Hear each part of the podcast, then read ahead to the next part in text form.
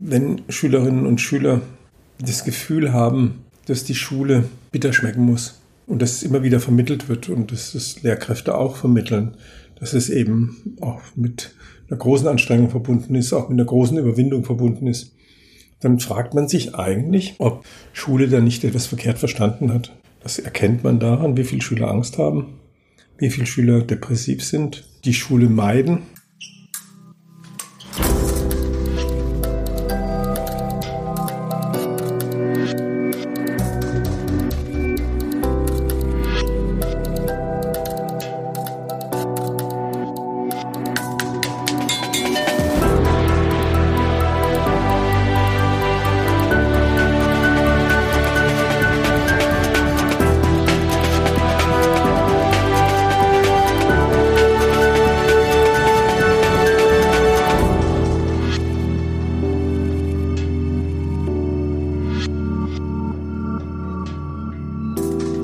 willkommen zu unserer achten Episode. Darin erzählt uns der pensionierte Schulleiter Ernst Fritz Schubert, wie er 2007 das Schulfach Glück erfand. Und das war gar nicht so einfach. Glücksunterricht? Was soll das sein? Weckt man so bei Kindern nicht ganz falsche Vorstellungen darüber, wie das Leben so läuft? Stecken hinter diesem Unterricht gar merkwürdige manipulative Ideen? Ernst Fritz Schubert war selbst erstaunt, wie schwierig es ist, ein solches Fach in der Bildungslandschaft zu etablieren. Elf Jahre später kann er auf einige Erfolge und viel Erfahrungen zurückblicken. Doch was passiert überhaupt in diesem Unterricht? Wie kommt dieses exotische Fach bei den Kindern an? Das habe ich Ernst Fritz Schubert bei meinem Besuch in Heidelberg gefragt. Mein Name ist Corinna Niebuhr und ich wünsche jetzt viel Spaß mit Ernst Fritz Schubert.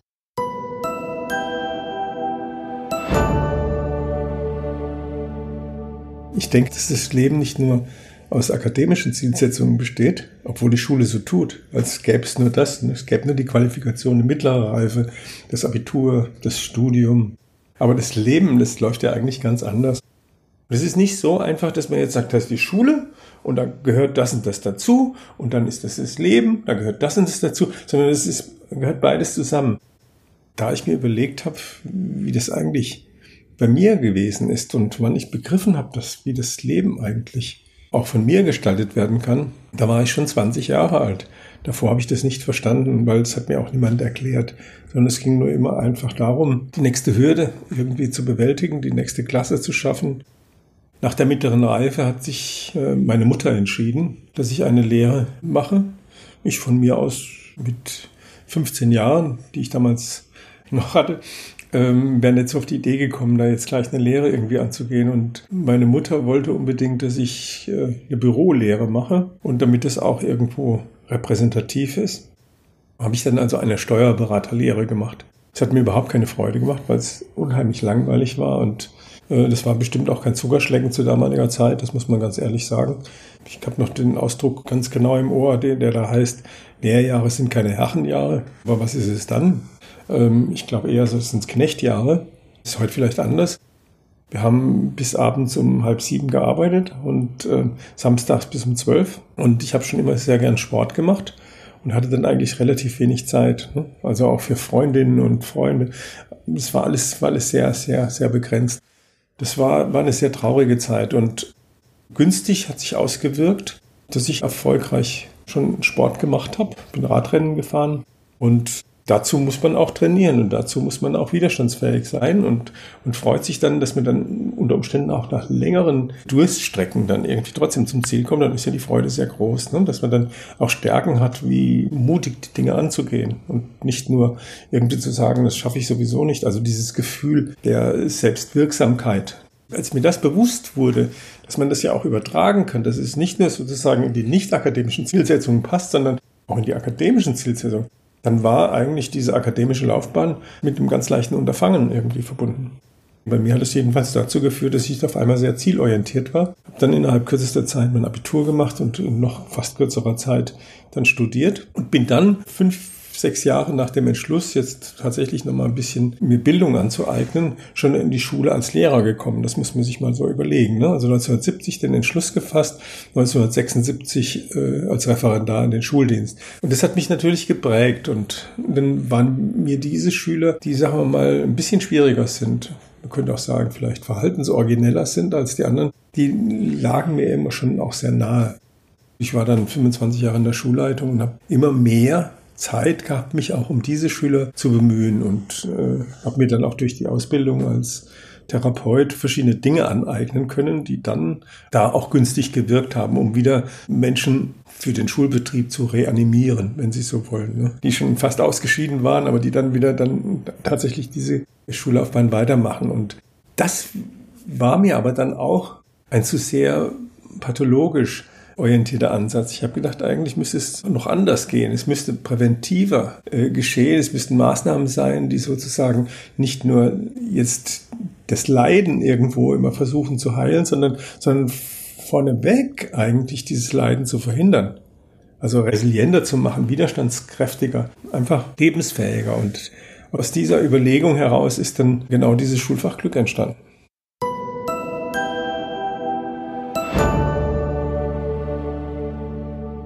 Es geht ja nicht darum, dass man sich permanent wohlfühlt und von den Pädagogen gekuschelt wird, sondern es kommt einfach darauf an, für sich ein psychisches Wohlbefinden zu haben. Dazu gehört dann eben auch, sich selber zu schätzen, die Lust, sich weiterzuentwickeln, die Resilienz mit dem, was von außen auf mich hereinströmt, damit umzugehen, für mich Sinn zu entdecken, mich geborgen zu fühlen, selbstbestimmt zu handeln. Das sind alles Faktoren, die meines Erachtens zur Persönlichkeitsentwicklung dazugehören. Und genau das wird normalerweise in der Schule nicht vermittelt.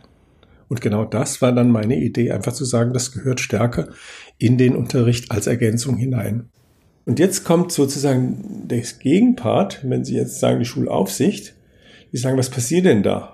Also wenn es um Persönlichkeit geht, dann wird man ja immer schon sehr hellhörig und sagt einfach, ist das überhaupt Aufgabe der Schule? Ist das nicht Aufgabe des Elternhauses?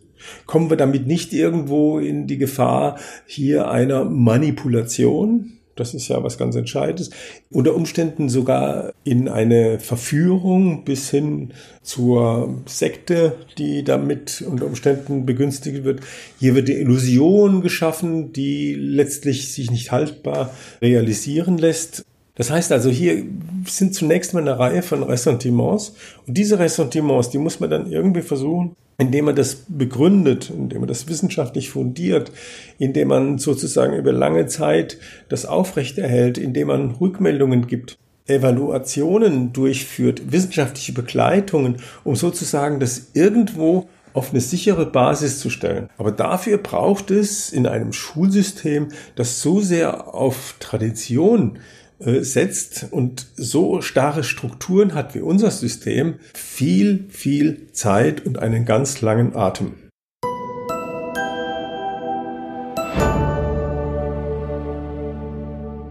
Da findet statt, dass die Schüler ihre eigenen Stärken erkennen. Was ganz Wichtiges. Man hilft ihnen dabei ob das jetzt Charakterstärken sind, ob das jetzt Fähigkeiten sind, die sie ganz häufig anwenden, wo sie das anwenden, wie sie das anwenden. Also erstmal dieses, dieses, dieses Stärkenpaket, Stärkenpotenzial bergen, um, um sozusagen loszulegen. Und es gibt ganz schöne, einfache Beispiele dafür, dass die Schüler einen roten Faden nehmen und dann für jedes Erlebnis, wo sie Stärken eingesetzt haben, einen Knoten machen, sich dann überlegen, was war das für eine Stärke, die ich eingesetzt habe, diese Stärke kommunizieren, die wieder gespiegelt wird über die anderen. Das sind also solche Dinge. Das zweite, dann die Bedürfnisse herauszufinden. Was ist es eigentlich? Was treibt mich an? Habe ich da Glaubenssätze? Ist es irgendwas, was, was dann unter Umständen mich beschäftigt, was mich auch antreibt, was, was mein Motiv da darstellt, was meine Vision darstellt vom Leben, also was die nächste Aufgabe ist, die jetzt ansteht, für mich im, im Leben zu bewältigen, ob das jetzt das Erwachsenwerden, ob das Überwinden der Pubertät ist, ob das das strukturierte Lernen ist, ob das der Wechsel von einer Schulart in die nächste ist, ob das die Begegnung mit dem anderen Geschlecht ist oder mit dem gleichen. Das sind alles Dinge, die, die da eigentlich passieren und die dann auch mal bewusst gemacht werden. Und sie lernen auch, sich zu entscheiden und sie lernen auch, sich nicht nur kognitiv, nicht nur als Kalkulation äh, ihres Lebens zu entscheiden, sondern auch zu sagen, einfach, diese Entscheidung wird immer mitgetragen durch meine Intuition, durch das, was eigentlich in meinem Vorbewusstlichen auch schon verankert ist, Erfahrungen, die ich, auf die ich nicht ohne weiteres zurückgreifen kann. Sie lernen zu planen, die Dinge als Herausforderung zu begreifen und nicht nur als Hindernis, was da im Weg steht, sondern zu sagen, das ist etwas, wo ich Stärken entwickeln kann. Sie lernen umzusetzen, sie lernen mit dem Körper umzugehen, sie wissen, dass, dass es einem geht, wie man geht, beispielsweise so einfach ausgedrückt. Und sie lernen das Schönste und das, Wichtigste, sie lernen immer nach Abschluss von so Prozessen auch entsprechend zu reflektieren. Also über das nachzudenken, was da, was da passiert ist. Sie, sie nehmen sich die Zeit, Achtsamkeit, wenn Sie so wollen, die Dinge nochmal nachträglich auch anzuschauen und zu sagen, was da eigentlich passiert ist. Und die Schüler, die da Glücksunterricht hatten, die haben dann zum Teil dann zurückgemeldet, dass es für sie zunächst vielleicht eine Herausforderung war, der man sich nicht so ohne weiteres stellt, ne, weil Glück ja meistens auch irgendwie sehr privat ist oder die Vorstellung, dass das privat ist. Aber das, was da offenbart wird, das ist ja immer alles auch freiwillig muss man dazu sagen. Es ist ja nicht so, dass man da das Gefühl hat, man muss jetzt tatsächlich das Innere nach außen kehren, sondern man hat die Chance, tatsächlich für sich das zu offenbaren, was man offenbaren will und das für sich zu behalten, was man für sich behalten will. Aber wenn ich das von dem, was, was vorher sozusagen mein, mein diskreter Anteil ist, ein bisschen offenbart, dann kriege ich natürlich auch auf den eine entsprechende Rückmeldung. Das hilft mir für meine Identitätsfindung, hilft mir das ungeheuerlich weil dann sozusagen ja mehr gespiegelt wird. Das was, das was sehr schön ist. Und wenn das Schüler erkennen, dass das was zu ihrer Identitätsfindung beiträgt, dann geht's ihnen wirklich gut.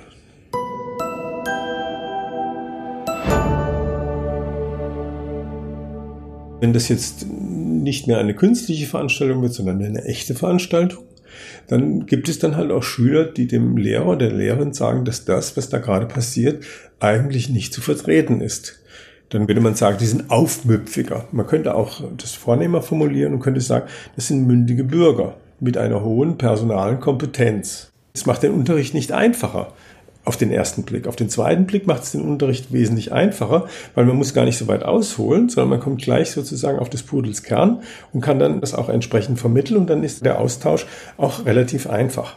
Auf den ersten Blick ist das aber nicht so, weil auf den ersten Blick unter Umständen es schwieriger wird. Es gibt mehr Widerreden, es gibt mehr Widersprüche. Und das führt dann dazu, dass Lehrer in einer gewissen Weise in Sorge sind, dass sie ihr wahres Gesicht zeigen müssen. Und das erscheint vielen als Überforderung. Das muss man dazu sagen. Deswegen Glück zu unterrichten, das ist gar nicht so einfach. Da gehört sehr viel Erfahrung dazu. Vor allen Dingen ein gutes Standing, ein gutes Setting, wenn, wenn man so will. Ne? Also die, die Situation muss so sein, dass es auch angenehm ist. Und gehört auch eine Menge Kreativität dazu. Also so langweilig soll das nicht sein. Das Leben ist ja auch nicht so langweilig. Und deswegen ergeben sich für viele Perspektivenwechsel. Also die, die, die wir in den Kursen haben, die sagen dann einfach, ich, ich habe da was erlebt, ich bin sozusagen vom Fehlerfahnder zum Schatzsucher geworden.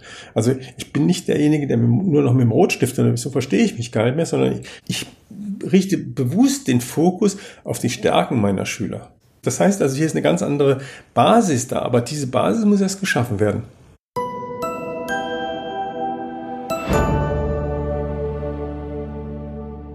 Für das Schulfach Glück kann ich sagen, hat sich das in der Bundesrepublik in einer gewissen Weise etabliert.